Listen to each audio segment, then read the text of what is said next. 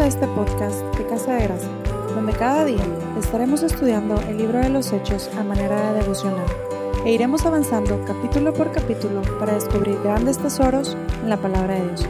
Esperamos lo disfruten mucho.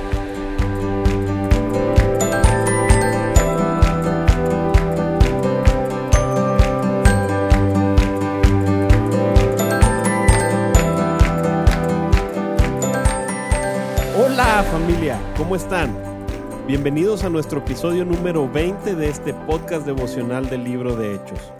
El día de hoy veremos Hechos 7 del 1 al 53, donde Esteban después de haber sido acusado y llevado bajo arresto ante el concilio, presenta su defensa, la cual expone de forma magistral. Por lo extenso del capítulo, tomaremos cinco minutos más de tiempo, pero créanme que vale la pena. Como mencionamos en el episodio anterior, Esteban cumplía la exhortación que Pedro hizo más adelante en Primera de Pedro 3:15, donde dice, "Y estad siempre preparados para presentar defensa con mansedumbre y reverencia ante todo el que os demande razón de la esperanza que hay en vosotros." Todo creyente debería estar siempre preparado, tanto en conocimiento como lleno del Espíritu Santo, para presentar defensa de la fe. Esta práctica comúnmente es llamada apologética, que según el diccionario bíblico es el estudio de cómo justificar el cristianismo frente a ideas o culturas que se le oponen, es decir, realizar una presentación razonada en defensa de la fe cristiana. Sin embargo, cuando le aplicamos este término, Muchos pensamos que es una ciencia reservada para algunos pocos eruditos y que nosotros no deberíamos preocuparnos de eso. Esta forma de pensar ha puesto a muchos creyentes en peligro, ya que Dios habló explícitamente diciendo, mi pueblo fue destruido porque le faltó conocimiento, y en su reprensión añade castigo por el menosprecio y olvido de su ley. Si descuidamos la exhortación bíblica sobre estar preparados para presentar defensa de la fe, estamos en peligro de ser llevados por doquiera de todo viento de doctrina, por estratagema de hombres que para engañar emplean con astucia las artimañas del error, según nos dice Efesios 4:14. Es por eso que la corta vida ministerial de Esteban no solo fue impactante en su época, sino que su ejemplo hace eco en nuestro tiempo para desafiarnos a imitarlo. Si bien en el episodio anterior estudiamos el carácter de Cristo reflejado en Esteban, en este episodio nos enfocaremos en la sabiduría provista por el Espíritu y la palabra de Dios a su vida para defender la fe. Por cuestiones de tiempo, solo analizaremos el texto de forma general. Tres aspectos importantes destacaremos de su estrategia en su discurso de defensa, los cuales nos deslumbrarán con la gran sabiduría del Espíritu Santo y además nos servirán de ejemplo a imitar. Realmente pienso que más que ser una estrategia planeada de antemano, fue inspirada por el Espíritu Santo en el momento, pero creo firmemente que el Espíritu Santo usa nuestra diligencia en estar preparados para traernos luz en el momento necesario. En otras palabras, la inspiración del Espíritu no es justificante para ser negligentes en el estudio de la palabra de Dios. El primer paso importante del discurso de Esteban fue captar la atención de la audiencia. Por más espirituales que podamos sentirnos, nuestro mensaje debe ser entendido por los oyentes, ya que un evangelio no comprendido quedará sin efecto en la vida de las personas. Muchas veces el creyente pretende ser escuchado con atención e impactar a la gente sin darse cuenta de que está usando un lenguaje desconocido, aburrido y poco interesante para la audiencia. Alzando la bandera de que su mensaje tiene poder, olvida que éste debe llegar a la mente para poder impactar el corazón. La espiritualidad y el poder de nuestro mensaje no anulan el que debamos hablar con claridad y no hay peor culpable de la falta de claridad que la escasa preparación. Esteban nos muestra cómo su preparación fue utilizada por el Espíritu para traer un mensaje claro a sus acusadores. Aunque en este punto no veremos ningún texto en particular, al leer el discurso completo de Esteban se demuestra este hecho. Nota que el tema del que les habla el concilio judío era precisamente la historia de su nación, de la cual cualquier judío estaba al tanto y se sentía orgulloso. Si había un tema que no les cansaba escuchar, era este. De hecho, podemos confirmar cómo el mensaje iba bien direccionado si hacemos una leída superficial del capítulo y nos resulta difícil comprenderlo, ya que el mensaje no iba dirigido a nosotros quienes no estamos del todo familiarizados con la historia de Israel. El punto es claro. Si queremos presentar defensa del Evangelio, debemos hablar con claridad un mensaje que capture la atención de nuestros oyentes y para hacerlo debemos prepararnos. El segundo paso importante del discurso de Esteban fue que, en defensa de sus acusaciones, lanzó una ofensiva. Mucho se ha dicho de que la mejor defensa es una buena ofensiva, y sin duda este fue el caso de Esteban, ya que en cada parte de la historia donde demostraba su inocencia, volteaba la acusación para dirigirla en contra de quienes lo acusaban.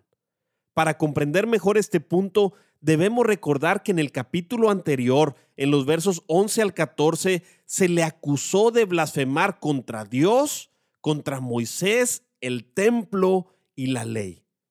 La pregunta que el sumo sacerdote estaba haciendo en el verso 1 busca que Esteban se declarara culpable o inocente. Aunque a simple vista su respuesta no parece una contestación directa a la pregunta del sumo sacerdote, en ella encontramos implícito que negó cada una de estas acusaciones. En primer lugar, negó estar blasfemando contra Dios como lo acusaban intencionalmente en el verso 2 le llama el Dios de la gloria y durante todo su discurso se encarga de trazar una línea donde se puede apreciar la maravillosa soberanía de Dios en control de toda la historia.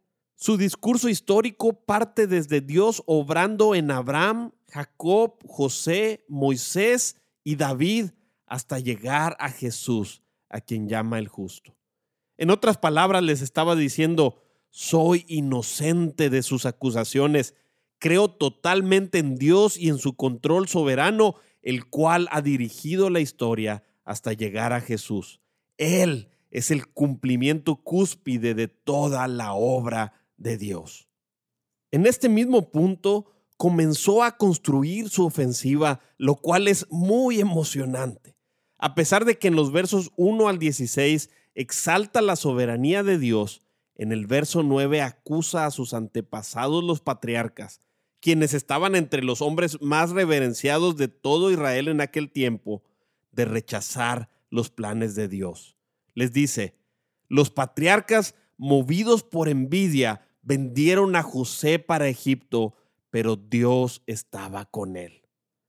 Es con esta astucia que Esteban comienza a preparar su caso y a sentar precedente para condenar las acciones de sus oyentes. En segundo lugar, Esteban negó estar blasfemando contra Moisés. Para el pueblo judío, Moisés era el personaje más importante de todo el Antiguo Testamento. Sin embargo, Esteban, con gran sabiduría de parte de Dios, les hace ver que él no estaba en contra de Moisés. En el verso 20 dice, en aquel mismo tiempo nació Moisés y fue agradable a Dios. De la misma forma que en toda la historia, Esteban ve a Dios obrando soberanamente para preservar la vida de Moisés y convertirlo en el libertador de los hebreos. En el verso 35 es cuando Esteban confirma su inocencia, afirmando que Dios envió a Moisés. Les dice, a este lo envió Dios como gobernante y libertador por mano del ángel que se le apareció en la zarza. Sin embargo, al igual que el rechazo que los patriarcas tuvieron con José, los israelitas rechazaron también a Moisés. En el verso 27 dice, entonces el que maltrataba a su prójimo le rechazó diciendo, ¿quién te ha puesto por gobernante y juez sobre nosotros? Y en el verso 35 menciona a este Moisés, a quien habían rechazado, lo envió Dios como gobernante y libertador. Esteban sigue formulando lentamente su ofensiva contra sus acusadores. En tercer lugar, Esteban negó estar blasfemando contra la ley. En el verso 38 dice, Este es aquel Moisés que estuvo en la congregación en el desierto con el ángel que le había hablado en el monte Sinaí y con nuestros padres, y que recibió palabras de vida que darnos. ¿Cómo alguien acusado de blasfemar contra la ley se refería a la misma como palabras de vida? Definitivamente Esteban les estaba diciendo, soy inocente de los cargos. Y nuevamente da un giro a las acusaciones apuntándolas en dirección contraria. En el verso 39 les dice, al cual nuestros padres no quisieron obedecer, sino que le desecharon y en sus corazones se volvieron a Egipto. El asunto se estaba calentando. No solo los patriarcas habían rechazado a José, a quien Dios había aprobado, sino que también el pueblo entero rechazó a Moisés y ahora también estaban rechazando las palabras de vida que Dios les había hablado a través de él, volviendo sus corazones a Egipto. Puedes ver a Esteban construyendo un caso en contra de los líderes religiosos que lo acusaban. Más bien creo que era el Espíritu Santo quien estaba guiando la estrategia perfectamente. En cuarto lugar, Esteban negó estar blasfemando contra el templo. Como respuesta a esta acusación, desde el versículo 44 comienza a describir la historia del templo, comenzando desde el tabernáculo, sobre el cual señala que había sido hecho conforme al modelo ordenado por Dios, describe su trayecto hasta David, quien según la misma palabra pidió proveer tabernáculo para el Dios de Jacob. No fue hasta Salomón quien le pudo edificar casa. Con esto, Esteban estaba exponiéndoles que conocía la historia del templo y por lo tanto no estaba blasfemando en su contra, sino que también le mostraba su respeto, porque este templo había sido ordenado por Dios. Sin embargo, en los versos 48 al 50, ahora los acusa a ellos de no comprender que Dios es mayor aún que el templo al cual ellos lo estaban confinando.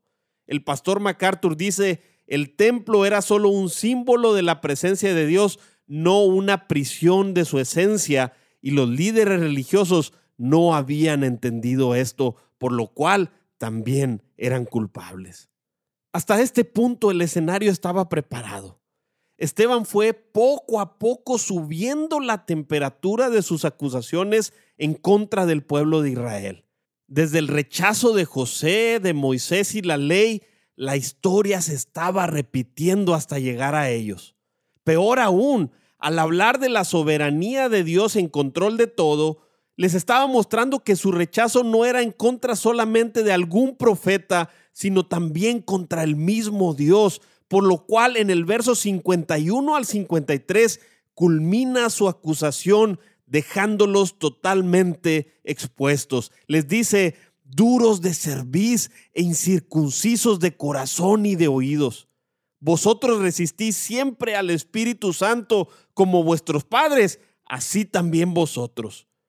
¿A cuál de los profetas no persiguieron vuestros padres? y mataron a los que anunciaron de antemano la venida del justo, de quien vosotros ahora habéis sido entregadores y matadores, vosotros que recibisteis la ley por disposición de ángeles y no la guardasteis. ¡Wow! ¡Qué sabiduría la del Espíritu Santo, la cual estaba trayendo sobre la vida de Esteban! Era evidente que quien estaba en el banquillo de los acusados en el juicio de Dios no era Esteban, sino ellos mismos. El Espíritu Santo estaba demostrando su conocimiento perfecto de cuántas veces lo habían rechazado y usó a Esteban para contarles unas pocas historias, porque realmente el Antiguo Testamento está lleno de ellas una y otra vez habían estado resistiendo al Espíritu Santo, matando a sus profetas y asesinaron al Mesías. Y esto era detestable a los ojos de Dios. ¿Qué nos enseña esta estrategia de contraataque de Esteban? Como creyentes, no debemos ser intimidados por las acusaciones en contra de la fe. Con valentía, conocimiento de la palabra y sabiduría del Espíritu Santo debemos responder sin titubear. La sabiduría humana no puede juzgar la verdad de la palabra de Dios ni tampoco de la cruz de Cristo. Al contrario, la revelación de Dios es el criterio para juzgar la razón humana. Nunca debemos dudar de esto. A pesar de todo el rechazo y el pecado de Israel, esta todavía era una oportunidad para arrepentirse, lo cual nos lleva a nuestro tercer y último paso importante del discurso de Esteban. Y este es que en defensa de sus acusaciones les mostró a Jesús como el Mesías. Cuánta gracia nos ha sido dada. La historia que Esteban contó describe a una nación terca y rebelde que una y otra vez rechazó a Dios sin embargo, en sus maravillosos planes, Dios soberanamente fue construyendo su perfecta historia de salvación, producto de su inmenso amor por nosotros. Él soberanamente llamó a Abraham y le dio un hijo en su vejez. Él tomó a José y convirtió el rechazo de los patriarcas, sus hermanos, en una bendición para salvar a su pueblo de la hambruna que se avecinaba. Él guardó la vida de Moisés a pesar del decreto de Faraón de matar a todos los recién nacidos y lo convirtió en el libertador de los hebreos, a pesar de su rechazo. Dios usó a Moisés para traer a su pueblo palabra de vida y con todo y que la desecharon, prometió enviar otro profeta a quien el pueblo debía escuchar. Dios levantó también un templo en medio de ellos para habitar con un pueblo que lo menospreciaba. Cuánta gracia, preciosa gracia la que podemos encontrar en Jesucristo. Toda esta dureza, rechazo y menosprecio no pudieron detener el amor de Dios, quien envió a Jesucristo, a quien Esteban describe como el justo. A pesar de que también lo mataron, todo el libro de Hechos ha demostrado mensaje tras mensaje que era una oportunidad para ellos de salvación. Dios envió a los apóstoles a predicar primero a Jerusalén, es decir, ellos tuvieron la primera oportunidad de arrepentimiento a pesar de haber sido asesinos. Así es la preciosa gracia de Dios. Algunos verán en el mensaje del Evangelio solamente un mensaje que los condena y se enojarán contra el cielo. Sin embargo, otros podrán ver la gracia y el amor de Dios por nosotros quien no nos negó ni a su propio Hijo, y podrán correr a Jesucristo y podrán rendirse a sus pies. Jesús dijo, Bienaventurado es el que no halle tropiezo en mí. En su defensa Esteban condenó, pero trajo gracia, porque así es el mensaje del Evangelio. Nos condena nuestro pecado, pero inmediatamente nos lanza un salvavidas. No importa cuántas veces hayas rechazado a Jesús y qué tan culpable seas, hoy es tu oportunidad de arrepentirte. No cometas el error de señalar los errores de otros y sentarlos en el banquillo de los acusados como aquellos religiosos hicieron. Tu pecado debe llevarte a sentarte a ti ahí primero y clamar a Jesús por su ayuda. Entonces Él extenderá su mano y con su dulce voz te dirá, ¿Dónde están los que te acusaban? ¿Ninguno te condenó? Ni yo te condeno. Vete y no peques más. Continuamos con el favor de Dios en nuestro próximo episodio. Dios los bendiga. Nuestro motivo de oración el día de hoy es Ora a Jesús para que te permita estar siempre preparado para predicar el Evangelio y presentar defensa de la fe. Pídele que te dé hambre por su palabra y sabiduría para comprenderla. Además, si necesitas de su perdón hoy, clama a Él y encontrarás su gracia y su misericordia. Recuerda que el Señor te escucha, así que ora con fe, porque Dios siempre responde. Gracias por escucharnos.